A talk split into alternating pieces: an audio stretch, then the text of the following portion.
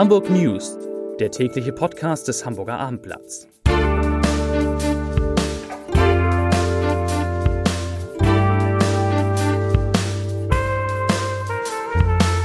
Herzlich willkommen. Mein Name ist Lars Heider und wir müssen heute in unserem Podcast über eine Straße sprechen, die alle kennen und die ab morgen ganz anders verläuft. Aha.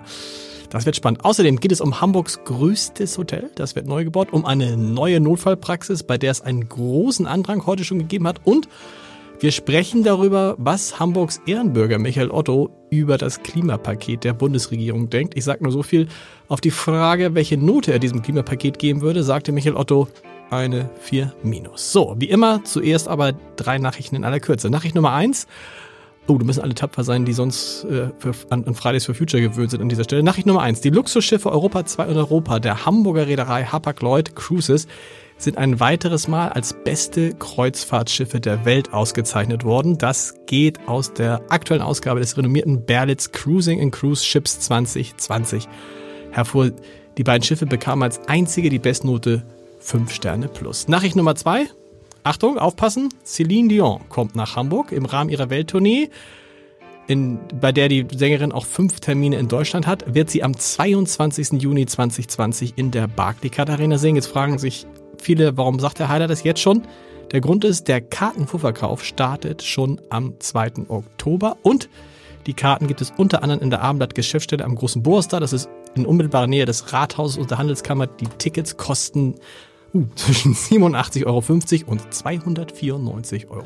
Und Nachricht Nummer drei, irgendwie haben wir uns alle schon an den Regen, na, was heißt gewöhnt, aber es regnet, es regnet, es regnet, es regnet und äh, irgendwie auch heute ist auch nicht aufzuregnen. Es gibt aber eine gute Nachricht zum Tag der deutschen Einheit, also zum Donnerstag wird das Wetter deutlich besser. Es soll bis zu sieben Stunden lang die Sonne scheinen und es soll auch trocken bleiben. Danach regnet es dann weiter.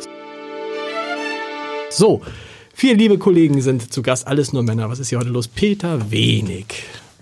Bist, bist du Chefautor oder Chefreporter? Ich kriege das immer durcheinander. Autor. Autor ist immer gut. Du hast dich als Chefautor um die Straße gekümmert, die alle kennen. Die Wilhelmsburger Reichsstraße. Und die, ich bin sie vor zwei Tagen noch gefahren, die alte Wilhelmsburger Reichsstraße, das ist ab morgen nicht mehr möglich, richtig? Das ist richtig.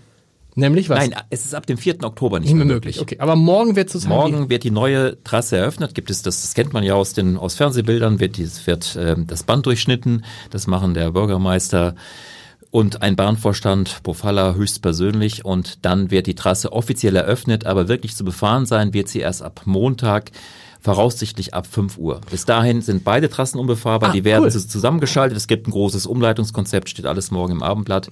Aber es gibt noch einen Kläger, einen Anwohner an der neuen Trasse, der alles versucht, um die Eröffnung noch zu verhindern. Der hat einen Eilantrag eingereicht Heute? beim Verwaltungsgericht. Am Freitagabend. Am Freitagabend. Der wird jetzt bearbeitet. Okay. Das Oberverwaltungsgericht hat sich für nicht zuständig erklärt, ist runterverwiesen ans Verwaltungsgericht. Der Streit dreht sich um die Lärmschutzwand, man ahnt es. Und zwar ist zwar mit den Lärmschutzwänden rund um die neue Trasse alles in Ordnung, aber es fehlen noch Lärmschutzwände an der S-Bahn-Strecke und an der Bahnstrecke. Und der Kläger sagt, man muss alles im Paket betrachten. Das Versprechen wurde nicht eingehalten. Die hohen Wände sollen erst im März kommen, erst dann soll es losgehen. Aber die Stadt ist sehr optimistisch, dass am Ende das Verfahren zugunsten der Stadt ausgeht und wie geplant ab Montag der Verkehr rollen kann. Wann entscheidet das Gericht dann? Entscheidet das Gericht heute noch, morgen? Wahrscheinlich entscheidet es am Freitag. Am Freitag. Und dann kann es aber sein, im schlimmsten Fall für die Stadt, dass, dass man eine eröffnete Stelle noch einmal verschieben muss. Aber wir, was wir so hören aus juristischen Kreisen, ist das extrem unwahrscheinlich, weil im Planfeststellungsbeschluss ist nur die Rede von den Lärmschutzwänden an der Straße und das ist juristisch unstrittig, die stehen. Die alte Wilhelmsburger Reichstraße wird dann irgendwann zurückgebaut und dann? Die wird eine, ja, die ist dann eigentlich nicht mehr existent. Ja. Ähm, da, dort entstehen große Wohnungen, 5000 insgesamt, neue Wohngebiete und man verspricht sich davon vor allen Dingen für den Inselpark eine große Aufwertung, denn der wird ja bislang noch von der alten Trasse durchschnitten. Genau. Der wird zurückgebaut, wird überwuchert, kommt viel Grünzeug hin, halt und Wohnbebauung. Ja, Sie, vielen Dank, lieber Peter. Ich bin, ich bin gespannt. Aber erstmal wird es ja morgen eröffnet. So oder so wird es eröffnet morgen so und so. Und äh, dann hat man vielleicht die Chance ab Montag, sonst irgendwie ab März. Sonst am März. Was soll's? Kleinigkeit. Christoph Rybarczyk ist da aus. Stellvertretender Chef unserer Online-Redaktion einerseits und ein großer Medizinjournalist.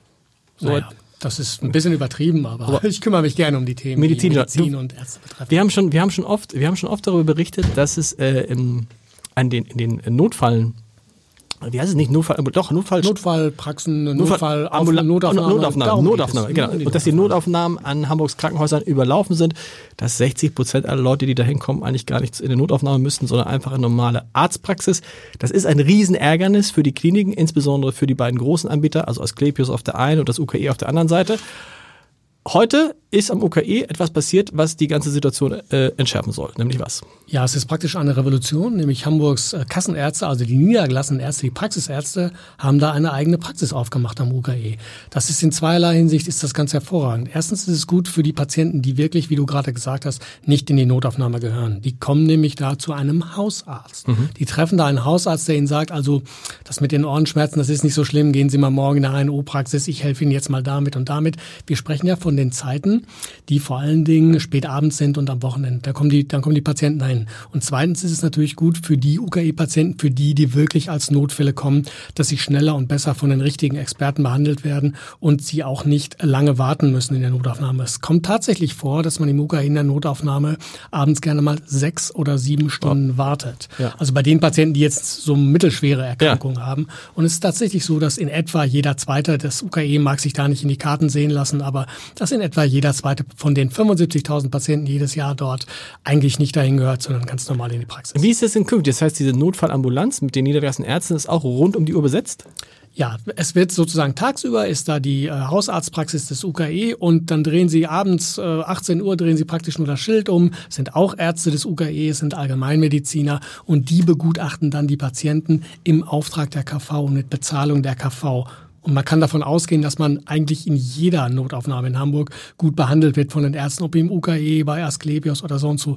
Nur da ist es jetzt so, dass die minderschweren Fälle gleich sozusagen in die richtigen Hände kommen. Wer entscheidet das? Steht da vorne einer und sagt, du blutest stark, geh mal richtig hier in die richtige äh, Notfallaufnahme, Notaufnahme und du gehst zum Hausarzt? Wer entscheidet das? Ja, ganz genau. Es wird also die sogenannte Triage, wird es, wird es vorne am Tresen nach wie vor geben. Also jemand, der mit einem Kopf unterm Arm da reinkommt, der geht sofort in die richtige Notaufnahme und kommt dann zum, hoffentlich zum richtigen Chirurgen und nicht zum Frauenarzt.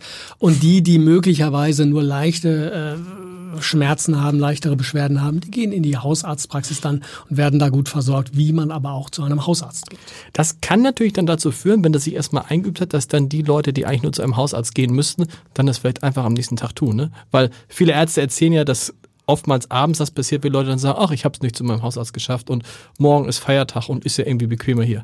Richtig, das kann passieren. Das kann aber auch der gegenteilige Effekt sein. Ich nenne das mal den IKEA-Effekt. Mhm. Weil das UKE nämlich so unglaublich gut gelegen ist, kommen die Leute natürlich lieber ins UKE. Die kommen auch zu normalen Zeiten ins UKE. Stimmt. Und dadurch, dass es jetzt diese Hausarztpraxis, dadurch werden sie vielleicht noch bequemer. Also ich glaube, wir müssen alle so ein bisschen anfangen, ein bisschen mehr Körpergefühl wieder zu lernen. Das stimmt. Sag mal, wie viele Leute, wer waren heute da so zur Eröffnung? War da also zur Eröffnung waren natürlich die Gesundheitssenatorin da, der UKE-Chef war da, der Chef der Kassenärztlichen Vereinigung, alle Krankenkassen. Denn die Krankenkassen finanzieren das ja, also über die Patientengelder finanzieren natürlich die Krankenkassen am Ende auch die Praxis und die Behandlung. Das heißt also, Techniker Krankenkasse war mit ihr Maren Puttfragen, der Hamburg-Chefin vertreten, die Barmer war natürlich da und viele andere, die im Hamburger Gesundheitswesen was zu sagen haben, weil es wirklich eine kleine Revolution ist. Sehr gut, vielen Dank, lieber Christoph. Uli Kastorf, Chefreporter Stammgast in diesem Podcast und totaler Experte, wenn es zum Beispiel um Hotelneubauten geht. Und ich staunte heute, weil ich dachte, irgendwie Hotels haben wir irgendwie alle genug. Und nun kommt noch mal nicht nur noch ein neues Hotel, sondern das ist es das größte Hotel überhaupt in Hamburg, was geplant ist? Ja, in der Tat wird in der Hafen City im Elbbrückenquartier, das ist momentan noch eine große Brache, ähm, da gibt's außer der U-Bahn-Haltestelle nichts. Wird, das ist diese, die so ein bisschen futuristisch aussieht. Genau, ne? genau. genau. Ähm, wird, dort wird sozusagen äh, das ein richtiges Kongresshotel entstehen. Ähm, jetzt muss man fairerweise sagen, ähm, es sind zwei Hotels in einem Gebäudekomplex, okay. aber beides Marriott-Hotels mit insgesamt 655 Zimmern und damit schlagen sie das ähm, Radisson Blue Hotel am Dammtor, was bislang mit 556 Zimmern der Spitzenreiter war. Und was natürlich ganz gut liegt, das äh, Radisson, weil das liegt direkt, also als Kongress- und Messehotel, liegt es neben dem CCH und neben der Messe. Das Marriott liegt jetzt ein bisschen davon entfernt. Oder will das selber Kongressen und Messen und so abhalten? Du genau. Das ist ja eben das Besondere und das ist eben etwas, was es außer im Elysée eigentlich im Hotelbereich gar nicht in Hamburg gibt. Es wird einen großen Kongresssaal, auch Ballroom genannt, geben für bis zu 1100 Personen.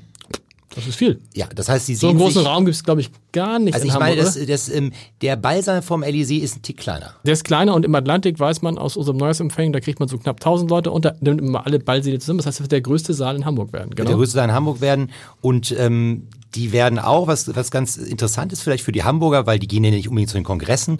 Ähm, es wird also oben in der 19. Etage eine Skybar geben. Da können dann auch die Hamburger hingehen.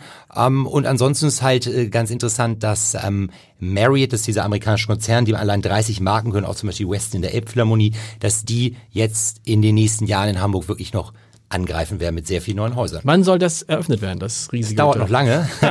äh, drittes Quartal nächsten Jahres wird der Baubeginn sein und Ende 2023 ist die Eröffnung geplant. Immerhin. Und dann ist da ja in der Ecke, dann ist ja dieses Hotel. Dann ist der, du verbesserst mich, der Elb Tower, Tower ist da. geplant, Der genau. Elbdome ist in der Nähe geplant. Genau. Diese riesige, schöne, was riesige, die ist ja fast fertig, die äh, Haltestelle. Die S-Bahn-Haltestelle wird Genau. Mitte Dezember eröffnet. Genau. U-Bahn fährt ja schon. Wow, es ist dann schon irgendwie ein attraktiver Eingang in diese schöne Stadt. Und es ist ja kein Geheimnis, dass ähm, wir sagten es ja schon eingangs, wir haben ja eigentlich schon genug Hotels, aber Ja. auch im Elbtower wird es ja auch ein großes Hotel geben. Das stimmt. Vielen Dank. Äh, Kosten? Was kostet ein Hotel? Kann ich dir sagen, Gesamtinvestitionen ist, macht übrigens der Hamburger Projektentwickler ECE, Familie. Otto, Familie Otto. sind äh, 240 Millionen Euro. Das ist nicht ein schöner Übergang mit Familie Otto, weil Oliver Schade ist da, der Chef unserer Wirtschaftsredaktion. Ihr habt mit Michael Otto gesprochen, der ja nicht nur Ehrenbürger und Unternehmer ist, sondern sich immer schon einsetzt für die Umwelt und für das Klima, über das Klimapaket der Bundesregierung. Und man kann sagen, Michael Otto ist so eigentlich gar nicht zufrieden.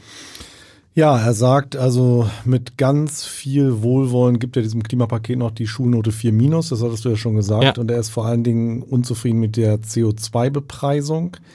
Die Bundesregierung sieht ja vor, dass äh, pro Tonne ähm, 10 Euro gezahlt werden sollen. Und da sagt er, das ist viel zu wenig. Äh, CO2-Bepreisung, er verlangt zwischen 35 und 70 Euro, ähm, weil das die einzige Möglichkeit wäre, Unternehmen dazu zu bringen, dass sie anders produzieren, als sie heute produzieren. Und er war, ich hatte ihn neulich getroffen, er war auch insgesamt enttäuscht, dass die Bundesregierung diese einmalige Chance ausgelassen hat, an dem Tag, wo die großen Fridays for Future Demonstrationen waren in Hamburg, irgendwas zwischen 70 und 100.000 Leute, dann äh, Angela Merkel vor der UN-Vollversammlung hätte das ankündigen können und sagte, wie kann man so eine Chance sich entgehen lassen? Genau, er sagt, im Moment ist aus seiner Sicht die Stimmung eigentlich in der Bevölkerung so, dass viele Menschen mitmachen würden beim Kampf gegen den Klimawandel, dass die Bundesregierung das verpasst hat. Und da ist er sehr enttäuscht drüber und möchte jetzt aber in seinem Unternehmen selber ein bisschen vorangehen. Hat bei uns angekündigt, dass bis äh, 2025 in den 80 größten deutschen Städten von Hermes nur noch Elektromobile zum Einsatz kommen sollen, also auch in Hamburg. Und äh, gut, da hat Otto auch noch ein bisschen Nachholbedarf, aber da wollen sie jetzt ein bisschen Gas geben in dem Bereich. Was ist denn, hatte sie auch geäußert zum Thema äh, Rücklauf? Otto ist ja auch ein Unternehmen, das dann Sachen verschickt und Sachen wieder zurückkriegt und das ist ja auch nicht gerade umweltfreundlich. Ja, das ist immer wieder die alte Diskussion mit den Versandhändlern. Da sagen die Versandhändler ja immer, naja, es gibt Studien, die besagen, wenn die Leute immer in die Innenstadt fahren würden und die Klamotten kaufen, wäre das noch viel schlechter für die Umwelt. Aber äh, klar, bei den Retouren, das ist ein Thema bei Otto. Sie sagen aber auch, ähm, 80 Prozent äh, der Retouren werden nicht wieder vom Fahrer abgeholt bei Otto, sondern der Kunde bringt es zum Paketshop, die Ware, die er nicht mehr haben möchte. Und da der Fahrer da sowieso vorbeifährt, äh, ist das kein zusätzlicher Aufwand für ihn, sondern er holt es dann halt eben äh, die Ware da ab, wo er sowieso schon hingefahren wäre zum Paketshop. Sehr gut. Das ganze Interview auf www.abendblatt.de und wie immer auch zum Ende dieses Podcasts natürlich der Leserbrief des Tages. Und auch da geht es im Sinne, weitesten Sinne ums Klima, nämlich um die autofreie Zone in Ottensen. Wir berichteten, dass diese autofreie Zone Ottensen spaltet und Kai Schulz schreibt dazu, ich erlebe das aus einer ganz anderen Perspektive. Als Fußgänger, der sich nur ab und zu in Ottensen aufhält, habe ich den Eindruck, dass unser Eins seit Einführung der Autofreiheit zum Freiwild geworden ist. Nicht nur die Überquerung der Ottensener Hauptstraße ist durch die Abschaffung der Zebrastreifen lebensgefährlich geworden, auch in der Fußgängerzone vor dem Merca- Mercado lassen viele Radfahrer inzwischen alle Hemmungen fallen. Ich meide diesen Bereich, soweit es mir möglich ist. Und äh, ich hoffe, ihr sie meidet uns morgen nicht, denn dann gibt es einen neuen Podcast. Bis dann. Tschüss.